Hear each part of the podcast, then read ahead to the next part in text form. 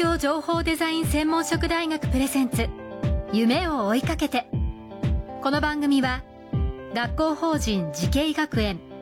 東京情報デザイン専門職大学の提供でお送りします。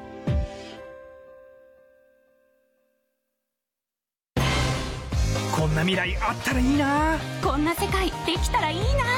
情報とデザインの新しい学びをクリエイト。才能と未来を共に育てる学校法人慈恵学園東京情報デザイン専門職大学。オープンキャンパス開催中。詳細はホームページへ。夢それはもうすぐ実現する。新しいコンセプトとテクノロジーであなたの才能と未来が開花する。学校法人慈恵学園東京情報デザイン専門職大学プレゼンツ。夢を追いかけてこんばんは安藤博樹です。この番組は各界のトップそして世界に誇るリーダーたちとともにこれからの時代を担う若者たちへ夢と希望をお届けします。今夜のお客様は前回に続いて交通コメンテーター自動車ジャーナリストの西村直人さんです。お願いいたします。お願いいたします。さあ今回はですね10年後20年後、うん、そしてまあ強いて言うと100年後さらに言うと未来、まあ、そのモビリティの未来はどうなるのかを予想していただきたいんですが西村さんの想像するそのモビリティの未来ってどういう絵を浮かんでますか、うん、あの10年では大きな変化はないと思うんですけども、うん、20年経ってくると徐々に変化が現れると思います、はい、2022年の交通事故による死亡者数が2610人ということなんですがそれがまあ20年も経ってきますと、まあ、可能な限り多分ゼロに近いんだろうなと、うん、それには事故が減る。だ自動運転技術を活用した安全技術で事故が減るのもそうなんですが、はい、同時にですね例えば今以上にに医療が超速の進歩を遂げて、やはり亡くなる方が少なくなるということだと思います。なるほど。でそのターンも50年例えば100年になってくると、おそらくですねこれはそうなってほしいという夢もあるんですが、我々がよく見ていた SF 映画のようなシーンがですね現実にちょっと起きるんじゃないかなと思っています。うんうんあのまあ、私も西村さんもそうですけど運転が好きではないです、はい、だからまあある意味別に全く敵とは思ってないんですけど自動運転ということはそういう意味で人間が運転するということは少なくなってくると思いますか？いかがですか？あの私も最初はそう思って、はい、エンジニアの方に食ってかかってたんですが、はいはいはい、エンジニアの方の上でしたね、はい、確かにあの走る楽しみは残さないといけない、うん、けれども人なのでミスはしますよね、うん、だから万が一のミス10分の1のミスでも機械がサポートする、まあ、それも一つの自動運転だから、そうすると走る楽しみと事故低減が両立しますよねという話でしたね。残念ながらそういう不幸な事故がたくさんある中で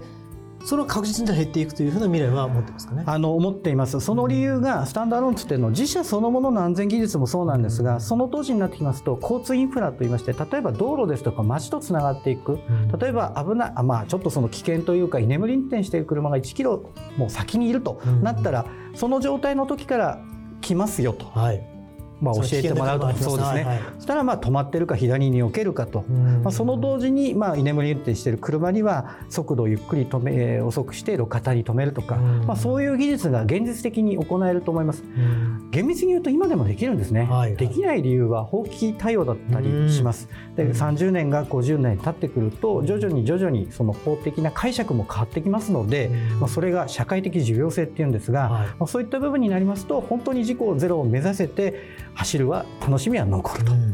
うん、もう全くそういう意味で言うとどんどん進歩してほしいと思いますもんね。そうですね、はい、それからあのこれ個人的に気になるんですがいわゆる車というものモビリティの手段を所有するものではなくなるという方もいらっしゃいます。そうですね、もういわゆる公共のインフラと同じいわゆる一人一人用の、えー、モビリティだけれどもそれは所有せずに、うん、まあそれこそ中国の例で言うといわゆるアプリで呼んでタクシーを、うん、で目的地をセットしたらあとはあの誰も運転してない連れてってくれる。それが一人一人対応可能なあればいわゆる所有する意味がなくなるっていう方もいらっしゃるんですけどそれについてどう思います？かいやそれは本当にありだなと思っています、はいはい、なぜならば都心部で車を持たれている方、うん、90%が車庫で眠ってるわけですね、うん、その有効活用という部分も当然あると思います、うん、一方で、まあ、心的な部分で言うと、はい、自分の車だしなっていうところで、それをシェアされるのもなと思いますし、せっかく車が好きだからちゃんと購入して愛車のようにちょっとねカスタマイズしていきたいっていう思いもある、でこれも実はですね内燃機関電動車両っていうところの、まあえー、せめぎ合いではなくそれがジョインするって話と一緒で、はい、時にシェアリングで時にまあサブスクでのような使い方をしていってもいいんじゃないかなと思うんですね。何が正解かは確かに分かりませんけども例えば一つの基準として自分が住まわれる地域もしくはあと自分自分の年齢ですね、はい、それとこう、まあ、ミックスして考えてモビリティを何を選択するか。で私なんかいつも思うのは二輪車オートバイって乗れるタイミングが結構限られるな、うん、あの人生の中で、ね、そうですね、はい、安全に乗れるシーンがやっぱり限られると思いますし、はい、その代わり四輪に関しては大きくてまあ大きくても小さくてもあれですけど、まあ、安定してますんでね、うん、あの長く乗れるだろうなとか、はい、まあ、そんなのも一つの尺度ですよね。うん。まあ、そういう意味も含めていろんな選択肢が増えていくということになるんですね。そうですねはい、だからこの車は所有してるけどいつもの移動は所有していない車で移動するというような、ね、そうですね、あの SF 映画を見ていくとそうでしたよね、うん、なんかこう走ってるくる車みんなシェアしてるしタクシーのようなのか何なのかよく分かんないけど、うん、まあなんか自分で好きなように使えたりするっていう、うん、まあ、それは効率の意味では一番いいのかなと思いますけど。はい。まあ、そういう意味で言うとモビリティの未来は明るいと思ってよろしいですかね。僕自身は明るいと思います。はい。いやあの素敵なお話を伺えて本当に良かったです。この学校が東京情報デザイン専門職大学ということなんですけども、うん、あの割とこう例えば日本でいうと技術はあるけれどもそのデザインの部分で、うん、例えばアップルが生まれない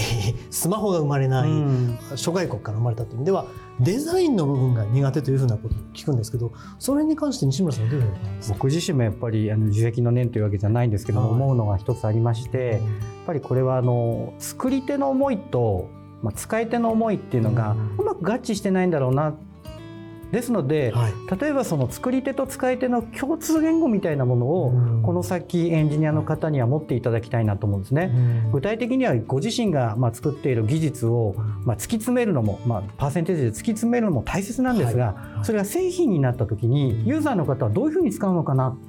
っていうことまでイメージをしてバックキャストでこうものづくりをしていっていただくでその時に大切になってくるのは私自身はやっぱりその作り手の思いを使い手にまあ、伝えるっていう取扱説明書みたいなものがやっぱり必要だと思うんですよね。メッセージの今やり取りがあるようでないですよね。うんうんそういう意味で言うとこれからどういう人材が求められると思いますか、うん、なのでやはりその使い方みたいなものがどんどんイメージできる人、でしかも自分自身で手を動かして作れるんですけども自分が作ったものを自分のその熱意にある自分の言葉でしっかりと発言できる。つまりまああり手に言うと文系理系みたいな話があって理系の方は作る文系の方はしゃべるっていうことはありましたけども、まあ、そこももう一つになると自分でこういう思いで作りました。だからこういうふうに使ってくださいね。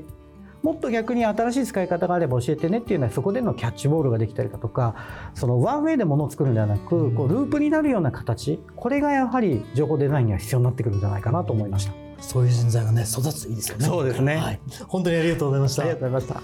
今夜のお客様は交通コメンテーター自動車ジャーナリストの西村直人さんでした改めてありがとうございました。ありがとうございました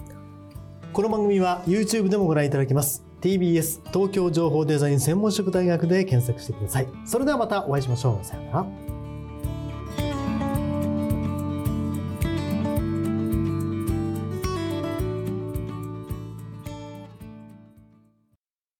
情報工学と人工知能。メタバースとサイバーセキュリティ。情報とデザインの新しい学びがそこに。時代の即戦力を育てる学校法人慈恵学園東京情報デザイン専門職大学。オープンキャンパス開催中。詳細はホームページへ。東京情報デザイン専門職大学プレゼンツ。夢を追いかけて。この番組は学校法人慈恵学園。東京情報デザイン専門職大学の提供でお送りしました。